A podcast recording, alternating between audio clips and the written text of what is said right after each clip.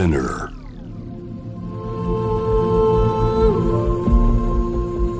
J-Wave Innovation World Ella podcast from the next Ella.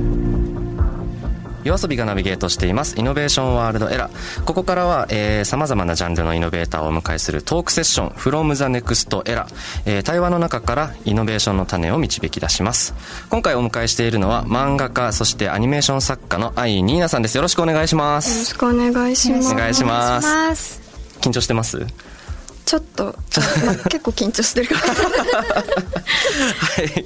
えー、簡単にアイニーナさんのご紹介させていただきます、えー、ツイッターで発信していたメッセージ漫画が共感を集め2018年に初の書籍赤裸々漫画眠れぬ夜に届けを出版、えー、椎名林檎さんのライブのアニメーションを手掛けたり香取慎吾さんのファッションブランドのイメージムービーにもアニメーションが使用された今注目のクリエイターです、えー、夜遊びの楽曲我々夜遊びの楽曲夜にかけるのミュージックビデオでご一緒させていただきました。はい、はい。ということでご紹介させていただいたんですけど僕たちも、えー、お会いするのが初めてということで、はい、初めまして。初めまして。いや本当に嬉しいです。いやもう本当に、ね、てかこのタイミングで初めて会うのかよっていうぐらいね 早く会っとけよっていう話なんです聞いてくださってる皆さんさすがに会ってると思ってると思うんで。すねそう。そう初めてお会いするのがこうやって、うん公の場っていうそうですね。そんなことになると、うん、なんかねご飯行くとかちょっとしたミーティングがあるみたいなことが初めてになるのが多いと思うんですけど、まあちょっとねコロナの状況があったりとかっていうのもあって、なかなか会う機会がなかったんですけど今回初めましてということで、はい、どうですか？夜遊びの僕といくらの印象というか。結構イメージのままというか。あ本当ですか？あ、はい、そうです。どうイメージしてました？ちなみに僕に関しては綾瀬に関しては。えー、なんだろうな。最初は結構怖いお兄ちゃん。一緒です。ね。私も最初家なのかなって思ってたんですけど結構気さくな方なのかなっていう、ね、よかったです。福田さんは本当に、言い方難しいですけど本当に可愛らしくて。ありがとうございます。あったらあったらより可愛らしかったあありがとうございます。え本当にアイリーナさんのアイコンの、うん方のまんまじゃないですか。そうね、間違いない。本当にあの一目をお会いした時に。まんまだ。った美しいってニーナだ。思いました。そうね。どうですか柳さん印象は？いや俺も本当にアイコンのまんまだなっていうのと、うん、で今東京芸術大学に在学中っていうことなんですよね、はい。うん、そうで僕はねあの東京芸術大学にものすごい憧れを抱いているので。そうなんですか。もうなんか芸なんか偏見とかになっちゃうのかもしれないけど、うん、その芸大卒って聞いたりとかさ芸大在学って言われるとなんかかっこいいってなるじゃん。かっこいいですよね。クリエイターとしてね普通にかっこいいって思うところがあるので その なんて言うんだろう。そういう感じで。そういう感じのそうカリスマ感を感じております はい。そんなわけでアイニーナさんにアニメーションを手掛けてもらった夜にかけるなんですけどおかげさまで YouTube での再生回数が6000万回を達成したということでありがとうございます。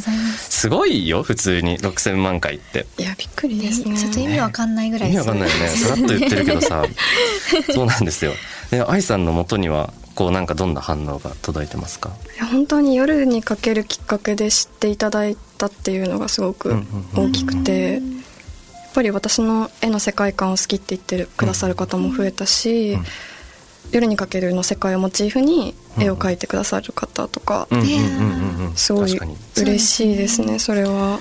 ね、もう「夜にかける」のミュージックビデオ、まあ、もう楽曲にも影響はすごい与えてると思うしね、うん、愛さんの MV がなければこうはなってないとチーム全員思ってるので、うん、本当に改めてありがとうございます。ありがとうございます。こちらです。なんかあの、ツイッターとかインスタグラムとかでも、結構その、アイニーナさん、その夜にかけるの絵をこう真似して描いてる人結構いますよね。いや、本当に嬉しいですね。はいなんて言うんだろうね新機軸になるというかなんか新しい今までのこうネットシーンの音楽の感じになかった色味だったりタッチだったり作風だったりっていうところとこうすごいいい化学反応的に多分 YOASOBI はマッチしたよねっていうのは、ね、感じて偉そうだね。すみません、嬉しいです、はい、本当に素敵な MV ありがとうございます。こそです。YOASOBI はまあ音楽で。で愛さんは漫画そしてアニメの世界で新しいプラットフォームを活用してきた存在だと思うんですけどはい、作品を発表する届けるというそのアプローチはどのように捉えていますか？なんか私は小学生とか中学生の頃からニコニコ動画とかで結構それ見て育ってきたのでやっぱり作品を届けるっていうハードルは低いのかなっていうふうにはなるほどなるほど。思いますね、うんうんうんうん、逆に僕とかいくらちゃんはねネットカルチャーだったりネットの音楽シーンとかニコニコ動画って多分そんなに触れてこなかった、そうなんですね。一個こう動画を上げる YouTube に上げるとかそういうのも結構勇気がいった、ね、なんかそこにこう手軽さだったりとかそこからのこう意外な広がりみたいなものってあんま分かんなかったよね、多分。夜遊びを始めるまでは、お互い僕もバンドをやってたりしてとかいくらちゃんはシンガーソングライターで、結構現場現場してる多分ね世界だったから、なんかそういうのは夜遊びで結構知れたとこはあるよね、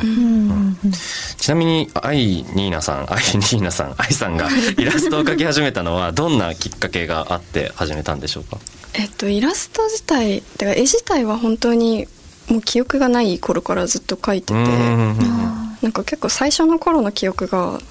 なんか幼稚園で休み時間に絵描いてて人間の顎がうまく描けたってすごい 喜んでるっていう。すごいエピソードだな。記憶があったりするんで、えー、自分で顎がようまく描けたなって思ったという記憶があるんですか？っていう記憶すごあまず着眼点ですよね、ね、そこ思わないよね。思わないですよ。すごい顎に苦戦してたのかなその時。なんか思うところがあったのかあったんでしょうね。ディティールが気に入らないところがあった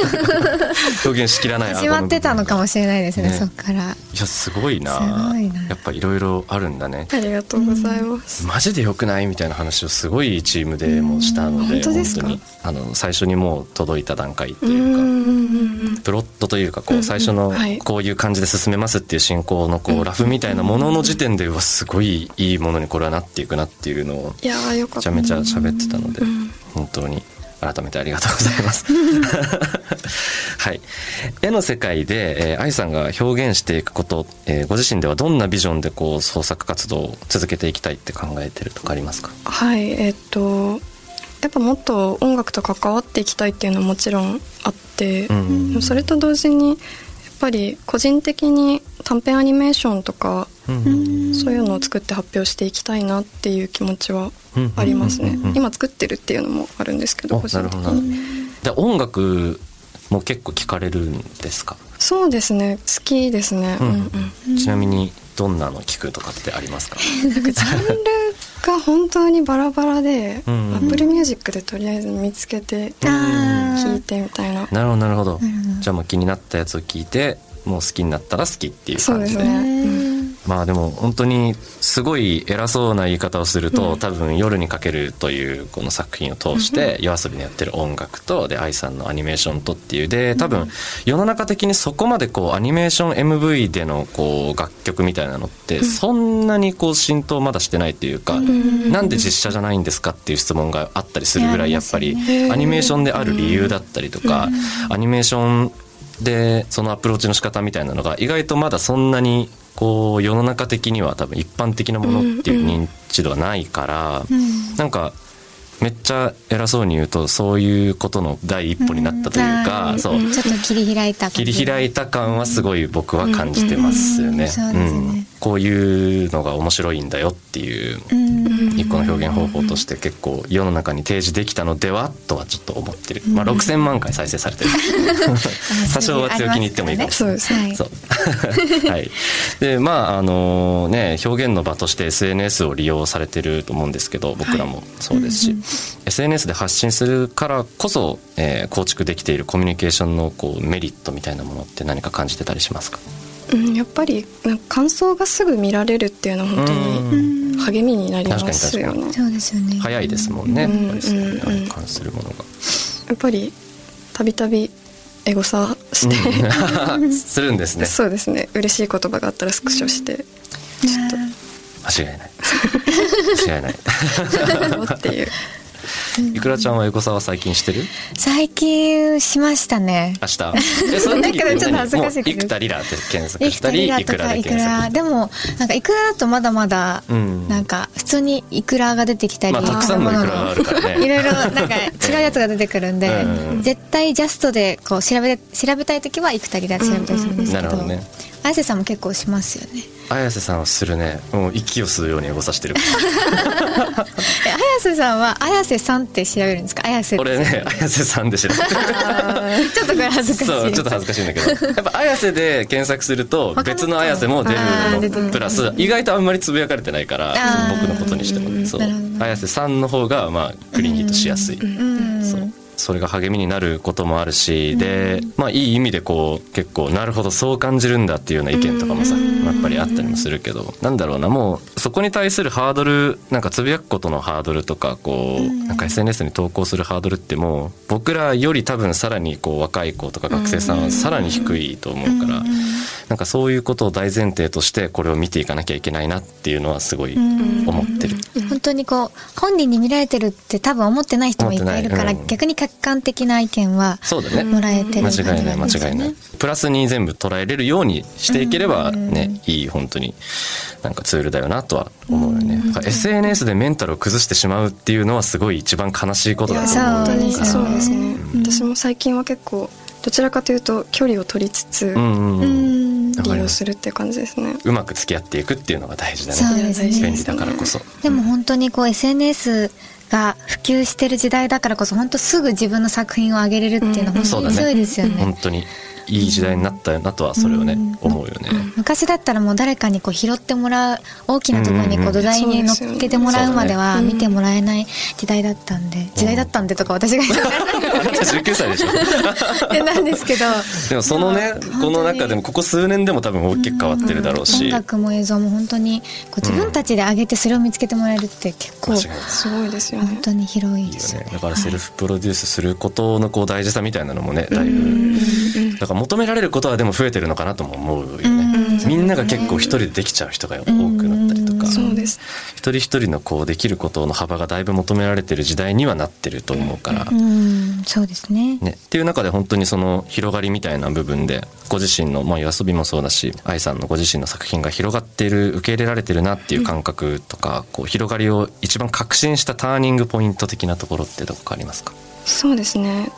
最初に自分の作品を見ていただいたなと思ったのはやっぱり初めてのミュージックビデオで「メゾンブックガール」っていうアーティストのミュージックビデオをやらせていただいたんですけど、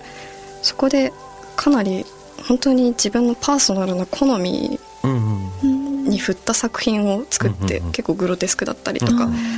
生々しい作品を作ったんですけどそこがアーティストとマッチして結構いろんな方に受け入れていただいたというか。そこはすごい大きかったなっていうのはありますね、うんうん、もうまさしくその作品を見て僕らも声をかけさせていただいたというところなのでうん、そうなん。ですよねでそこからこうツイッターとかを僕も見させてもらって、こう上げられてる漫画だったりとかイラストを見せてもらって決めたんですけどそう。だからあのグロテスクさみたいなものなんですよね、これも結構僕よく言ってるんですけど「夜にかけるは」まあまあグロテスクな話ではあるし、ね、シリアスな感じだし、でもだからこそこうキャッチーでポップな感じで包みたいっていうのがすごいあったので。絶対この人でしょっていうふうになったのはすごい覚えてますね。でも本当に夜にかけるのミュージックビデオもかなり自分私ののびのびとやらせていただいたのがその綾瀬さんの楽曲のポップさですごいいろんな人に受け入れてもらったというか、うん、そこは本当にありがたくて。いやいやいや、うん、すごいでも本当にあの今だから言えることですけど、うん、本当マッチして本当にいい具合に、ね、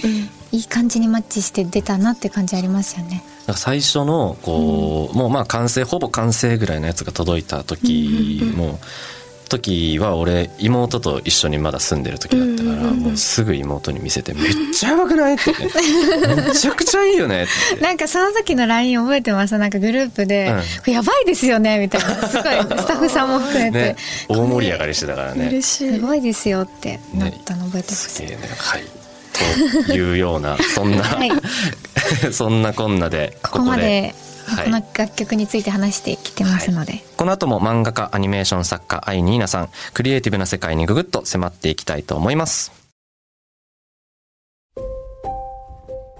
夜遊びの綾瀬です。いくらです？イノベーションワールドエラ8月のマンスリーナビゲートを担当しています。えー、ゲストは夜遊びの作品夜にかけるのミュージックビデオを手掛けてくださいました。えー、漫画家アニメーション作家の愛ニーナさんをお迎えしています。後半もよろしくお願いします。お願いします。はい。お願いします。で、えー改めてとなるんですけど「夜にかける」のミュージックビデオの制作についての赤裸々トークをちょっとお聞きできたらなというところなんですが、はい。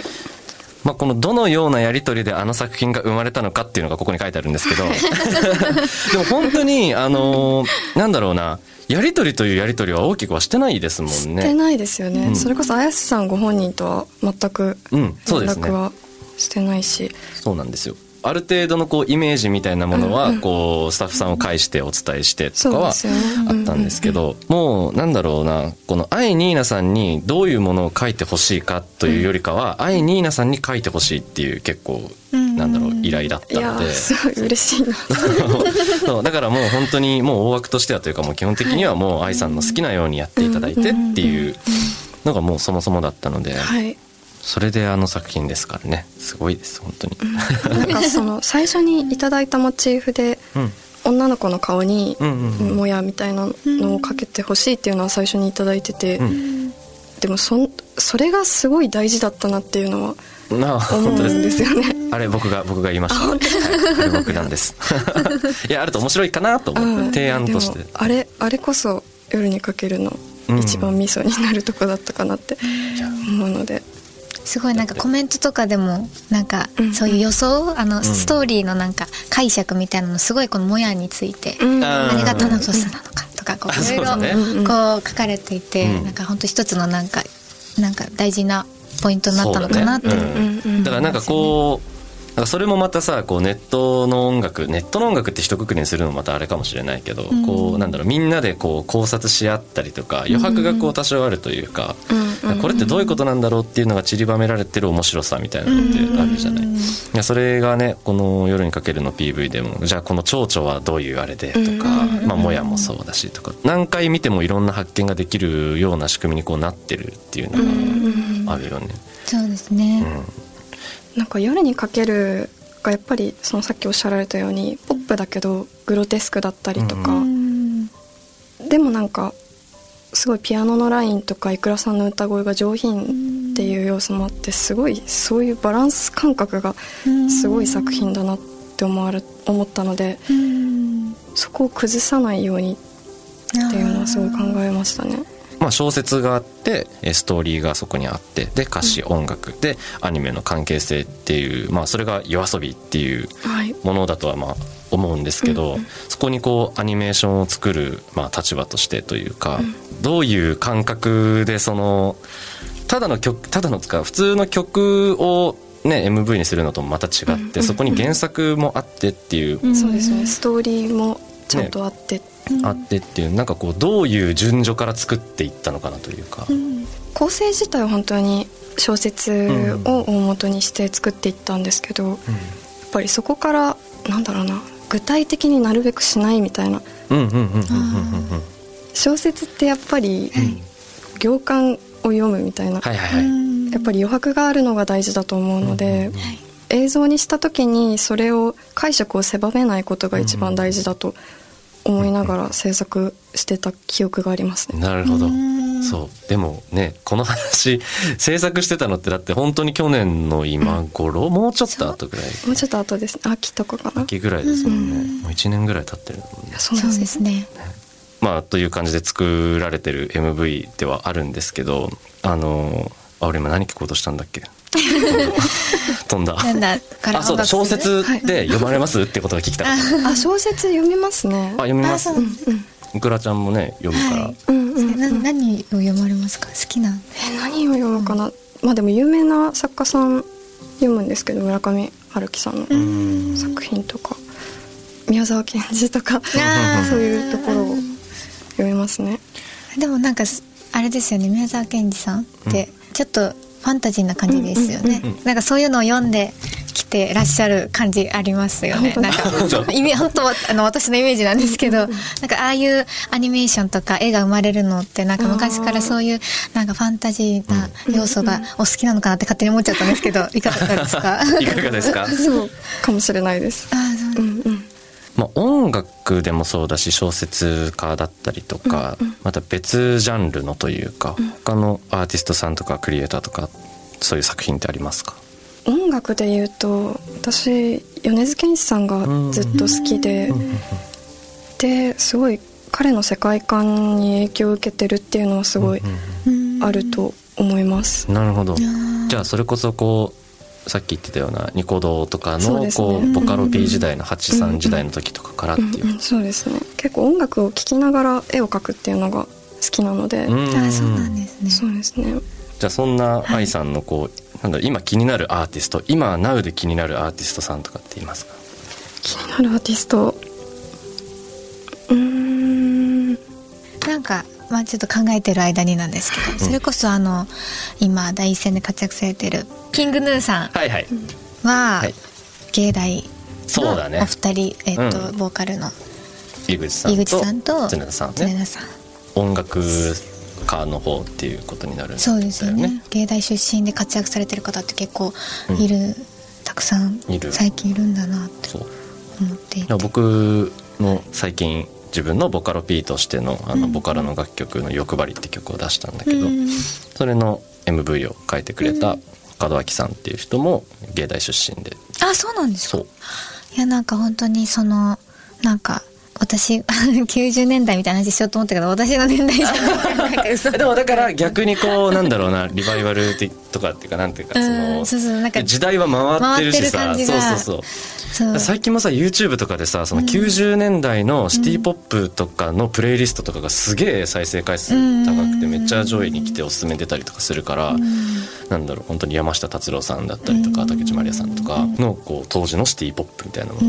が90年代80年代だったりとかを今だからみんな好んで聞いてるわけだからでそれをおしゃれだと今思っててで多分当時の人たちもそれをおしゃれだと思って聞いてるわけじゃんかそこの感覚は近いとこがこんなに。そうなんか新しい形でまた流行ってきてるなっていうのもあるしその実際に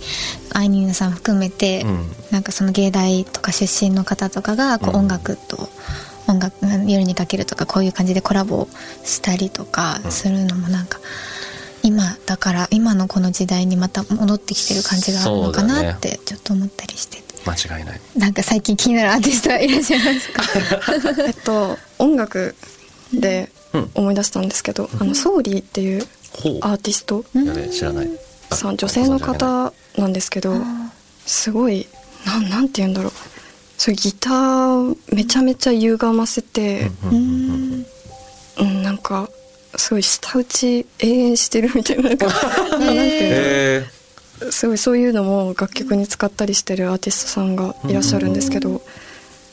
そのアーティストは気になってますかね？なるほど。ソーリー。ソーリー。ソーリーさん。気になりますね、ね、チェックしたいです、ね、いやめっちゃかっこいいです。そういう音楽ってどこでこう見つけるというか出会うそれも Apple Music だったりでもそれはちょうど J-WAVE さんのラジオ番組で流れていて、うんうん、なるほど、えー、すごいめっちゃかっこいいと思って好きになりました実際にこう作業する時も聞いてたりするあ聞きますね、え。ーまあでも本当にさっきねいくらちゃんも言ったようにそのなんだろうな。今の時代のその音楽とアートとの関わり方だったりとか、まあその芸大のね本当に出身のアーティストさんだったりも多かったりとか、実際に在学中でこう活躍されてる方っていうのもいっぱいいると思うんですけど、ちなみになんかすごい素朴な疑問として愛さんのその周りのお友達芸大に実際に今いらっしゃるあとはこう卒業されたお友達だったりとかっていうので結構なんだろうなアニメーションだったりとかそういうなんだろう活躍されてる方っていうのは結構やっぱり多いですか？そうですね。やっぱりいますね、うんうん、やっぱり SNS で発信してるっていう方もちらほらいるし、うんうん大衆的な大衆的なというか娯楽的な要素とアートの要素がすごい交わりやすい環境にはなってるのかな確かに確かに。と思いますね。僕は本当に僕もその音楽を作るクリエイターとしてこう常々思う、うん、なんだろうその芸術とその商業ということのなんだろうな関係性というか、で自分がなんかどこにウェイトを置くのかみたいな、なんかやっぱ好きなことをやるためにはやっぱり生きていけなきゃいけないわけだし、でそこのなんか本当マインドの違いだとは思うんですけど、結構やっぱ自分の好きなようにやっていてそこからでもこういう音楽を作ってこういうのを世の中に出していくと、もっとこうなんだろう面白い反応が返ってきそうだとか、自分がシンプルにチャレンジしたいと思ってやったことだったりがたまたまこういわゆる大衆と言われるところにフィットするような音楽だったっていう時に、綾瀬も変わっちまったなって言われたりすることがあったりするわけじゃないですか。なんかそういうなんか歯がゆさみたいなのもあるし、アートなんかも本当に特にそうだと思うんですけど、なんか関わり方難しいよなと思うし、その中でこうどうメンタルを保ち続けるというか、だから心強くないとやっていけないなって最近思いました。そうですね。そこ大事ですよね。かそこをちゃんと考えていないとね自分が分かんなくなっちゃったりしますよね。そう、そうなんです。自分を見失わないように。やっぱりね極論楽しくやりたいわけだから。そうです、ね、自分のやりたいことを楽しくやって生きていきたいというところがまあ一番なわけだから、うんうん、うまい付き合い方をねしていきたいですよね。うんうん、はい。ということでですね、えー、愛さんと夜遊びのタッグが再びということで、9月の1日から配信になります、えー、夜遊びの新曲、群青のジャケットイラストはい、ニーナさんに手掛けていただきました。はい、いや、マジいいよね。ちょっとそう、それもちょっと直接ちゃんとね、お伝えしたくて、本当にチーム一同、いや、マジいいよねっていう話を。マジいいよね。なんかあの、私、曲、音楽とか聞いて、こう、ビビって、こう、なんか、背中に電撃が始めみたいなことあるんですけど、絵を見て思ったの、本当初めて。本当ですか？で、もう見た瞬間になんか、絵からこう、漂う、なんだろう、おたけびなんか叫びみたいなのをすごく感じて圧倒されちゃいました。ね。よかったなんだろうな。あのジャケットイラストを群青でこういう曲でこういうことでこれです。お願いしますって渡して、うん、今の愛ニーナさんがこの絵を出してくるんだっていうのが俺はすごいなと思って、うんね。うん、結構意外意外そうそう意外性もあるし、うん、でいやなんだろうな。あのそのタイミングとかももちろんそうなんだけど、でそのイラストに込める思いもあったわけじゃないですか。そことのこうだから僕のその表現したいその群青の世界観ともすごくマッチしてるしもうこれしかないよねっていうジャケットイラストだなと本当に思いました。ありがとうございます。はい。ので皆さん楽しみにしていてくださいという、はい、ところで、えー、この楽曲はですね、ブルボンアルフォートミニチョコレートの CM ソング、えー、あさっての1日から9月1日からテレビでもオンエアされます。えー、この CM が人気漫画ブルーピリオドとのコラボということで、漫画にも登場する東京芸術大学に現在在学中の愛さんに、えー、再び今回お願いするに至ったわけなんですけれども、はい、まあちょっとさっきも軽く触れたジャケットイラストのこうコンセプトみたいなものをもう一回お伺いしていいですか、うん、はいジャケットイラストモチーフは演劇になってるんですけど、うん、最初にブルーピリオドとあと歌詞のテーマがやっぱ描くことだったので、うん、私が絵の道に進んだきっかけというテーマをまずいただいて、うん、ここで過去を遡っていろいろ考えた時に中学の時に演劇部に入ったんですけど、そこで私がその前まで本当に人前に出るのが苦手で、うん、感情表現するのも苦手でっていう子供だったのがその演劇で人の前で自己表現をするっていうことの楽しさに目覚めたのがやっぱりそこがきっかけだったかなって思ったのでそのモチーフを選んだっていうのとあとブルーピリオドを拝読して、うん、受験の頃をすぐ思い出すじゃないですか。そうですよね。まさにまさにだよね。芸大ですもんね。そうなった時に、うん、あの頃ってすごくなんか自分のためのスポットライトをすごいもがきながら探し続けてるみたいな感じにも受け取れるなっていうふうに思ったので今回ああいうジャケットでそうですね。そう。ブルーピリオドの中に出てくる言葉的な言い方で偉そうに言うと、うん、構図めっちゃいいと思った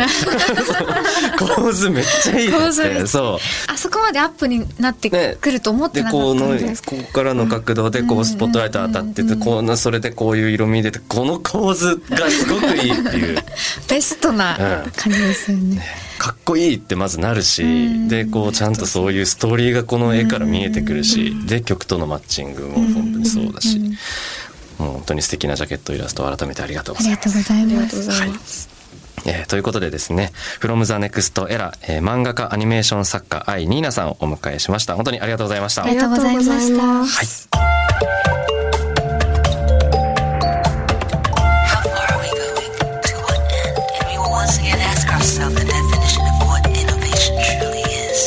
You're listening to J-Wave Innovation World Era podcast.